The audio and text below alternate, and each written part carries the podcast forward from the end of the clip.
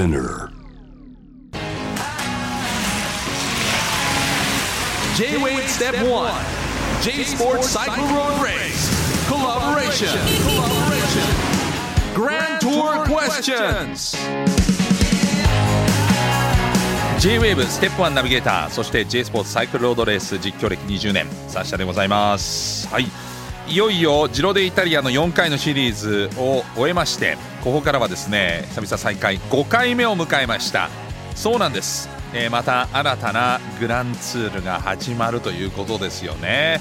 改めてこの番組は J スポーツと JWAVE ステップ1の WJ がコラボだ。J ロードレースを愛するゲストの皆さんと一緒にグランツールの魅力に迫ります。今回取り上げるグランツールはトー・ド・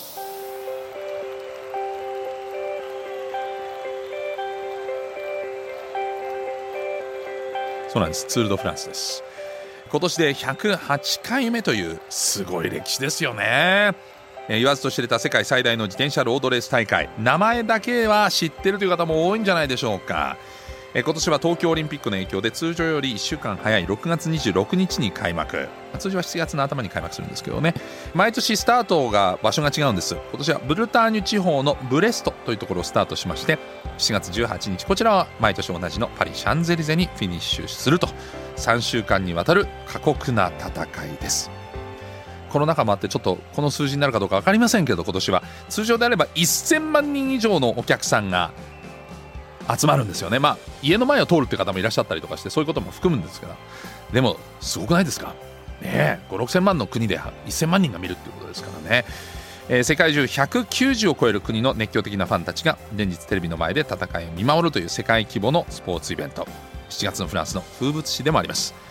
そこで番組では4回にわたってツール・ド・フランスの魅力に迫っていきます。初回のゲストは J スポーツで実況解説いつも一緒にさせていただいております。元プロロードレーサーで現在は日本自転車普及協会主幹調査役。さらに国内最大規模の自転車ロードレースツアーオブジャパンの大会ディレクターを務めている栗村治さんです。よろしくお願いします。はい、サーシャさん、実況歴20年、おめでとうございます。よろしくお願いします。ありがとうございます。はい、栗村さんは解説歴21年です。先輩 1年しか変わんない。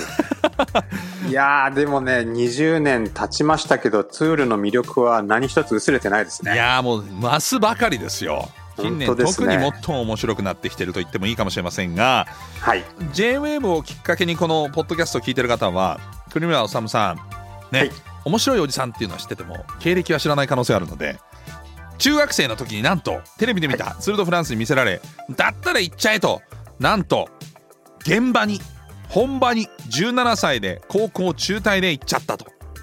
言っちゃいました。よく行きましたね。ねえ、本当に若気の至りという、まさにそんな感じでしたけどね。ええ。まあその辺のこう暴走癖は今も変わってない感じがありますけれども。そね。ええ。はい、そんな中やっぱりツール・ド・フランスがあったからツール・ド・フランスに魅力を感じてフランス行っちゃったわけですよね。そうなんですよね。なんかね、これはもう未だに僕も説明できないんですよ、言葉で。なんていうかね、その言葉で説明できないっていうのが、やはりそのツールの魅力、え人間の五感にこう入ってくるんですね。えほうほだから、やはり我々は何か本能を持ってね、生きているわけですけどうも、はい大自然、ツール・ド・フランスが見せる美しいフランスのね、ビジュアルだったりとか、はい、ひまわり畑とかね。はい。で、あとはその選手たちが見せる人間ドラマですよね。うんこれがやはりその人生の本質をことごとく全て含んでるんですよね。縮図ですよね。はい。なのであの僕が初めてツール・ド・フランスを見たのが中学2年生、そう中二病の時だったんですけど、いいタイミングで見ましたね。そうなんです。本当にその少年の心にぐさっと突き刺さる？そういう意味で言葉で説明できないはい。なんかこう五感というスイッチを全部入れられたようなそんな感じでしたね、まあツール・ド・フランスは。中二って多感な時期って言いますからね。感覚が研ぎ澄まされてる時に、まあこんな大きな大会に出会ってしまったと。そういうことです。ええそれでヨーロッパ行ってみたら。やっぱり当時その日本ではまだね、ツール・ド・フランスってマイナー中のマイナーな状況だったと思うんですけどはい。フランスヨーロッパに行ってみてその格の伝統の違いみたいのにやっぱり驚きましたか？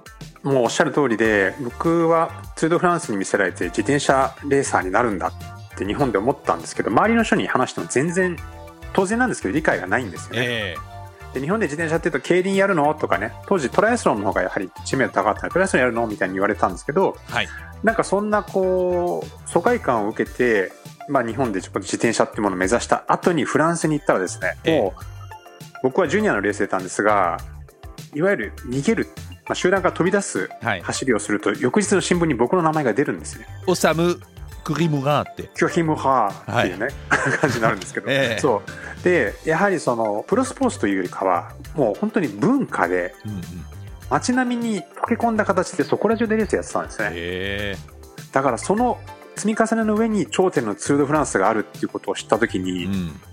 盛り上がりというよりかは本当にこう文化という言葉がしっくりくるそんなフランスの生活の一部でしたね自転車レースが。いやーそこ行ったらもうしびれたでしょ。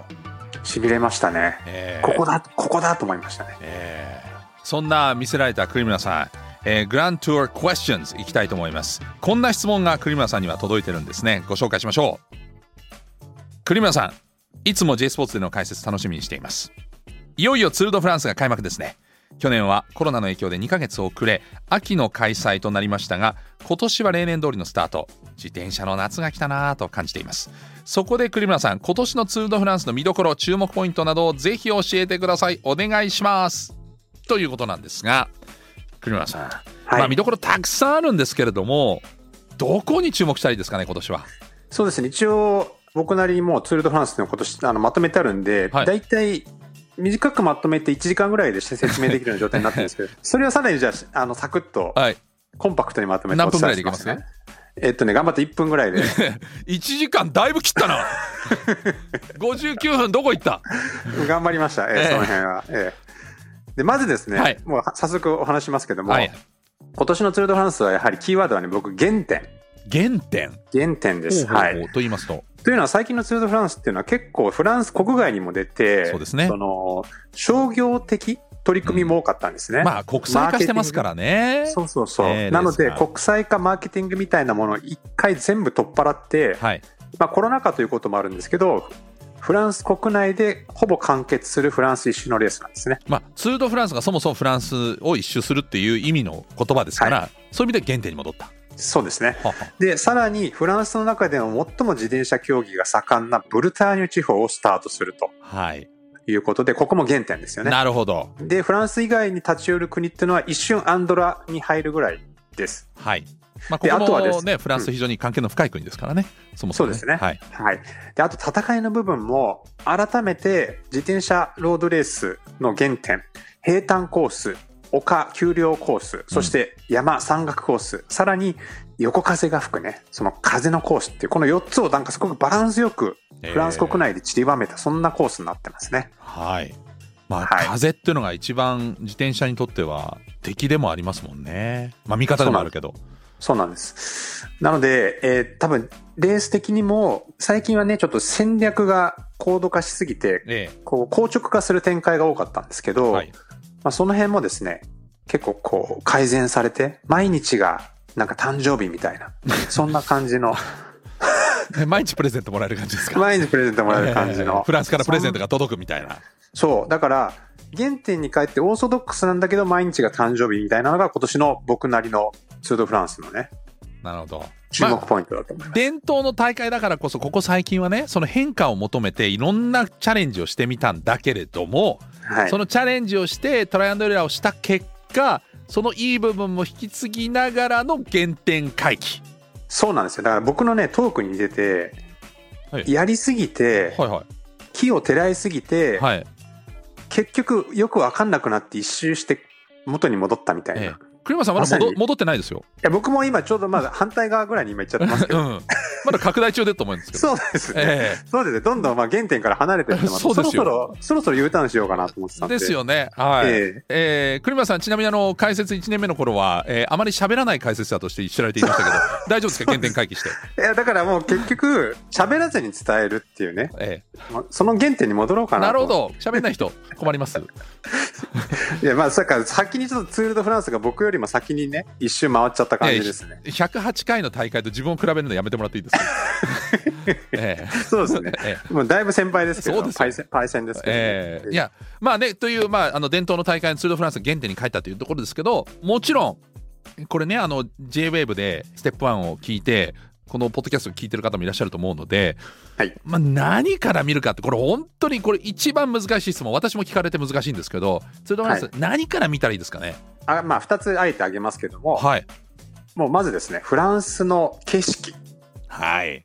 と、あとはやはり選手ですね。はいはいはい。生き様ですね。ええ。この2つをまずちょっとこう意識して、はい。あの、見ていただければ、必ず先が広がっていくと思いますね。選手同じようなヘルメットかぶってジャージ着て顔見にくいしアイウェアつけてるしどうやって選手に入れ込んだらいいんですかね？ツイッターをフォローしてください。誰 の？選手の？そう。その選手のどの選手をフォローするかが問題じゃないですかそう。でね、まあ、これがサジさんおっしゃるように結構難しいんです。どこから？入り口を見つけるのが難しいんですけど、うん自分に最適の選手イコール自分に最適な入り口を見つけると、はいもうドワドワーっとその先が広がって、はいもう入り口がバンバン開いていくんですよ。ええだから、お気に入りの選手っていうものを見つける作業だけなんとか頑張っていただくってことですね。これ第5回のこのグランツールクエスチョンズがアップされる直後に、えーはい。ツール・ド・フランスが始まるわけですけれども、えー土曜日ですよね。そこ第1ステージでいろんな選手これなるべく紹介していきましょうね。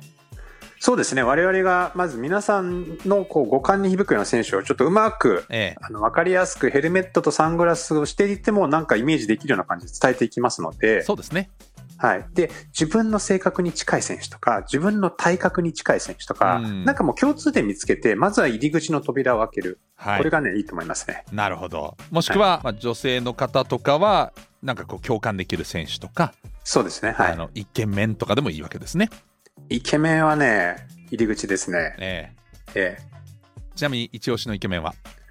僕はね、マチュー・ファンデルプールですね。あーマチュー・ファンデルプールオランダのとんでもない選手あのね、自転選手基本的に二の腕細いんですけど、そうですねマチューだけは二の腕がたくましいんですよ。あのいろんな競技のえ選手なんですよねいろんな種そう種目ですね、ええ自転車競技の中のね。はいそう、だからね、これがね、結構ね、男が惚れる男系ですね。でもイケメンですよね普通に言ってもね。正統派です。はいそのファンデルプールを見つけるというのも一つ手かもしれません。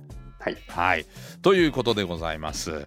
今回は栗村治さんをゲストにツール・ド・フランスの魅力に迫りましたけれどもまあ詳しくはねこれでまたあの JWEB ステップ1でも、えーツール・ド・フランスの話題を取り上げていきますけれども J スポーツで、えーツール・ド・フランスをご覧いただいて、えーそして、えー一つ一つゆっくりね何かあの長いレースなんでお食事しながら食べるのはちょっと行儀悪いかもしれませんけどもまあちょっとビデオとしてこう映像としてつけておくだけでも結構ですんで見ながらとか長時間楽しんでいただけると徐々にこう何か見えてくるのでそのお手伝いができたらいいですねそうですね。もう本当にこう、ツール・ド・フランスっていうのは、まさに我々の生活、人生、真横にあるものですから、うんもういいんです。食べて飲んで、笑って泣いて、はい喜怒哀楽も出しながら楽しんでいただければなと思います。はいそして栗村さんのトークにツッコミも入れてください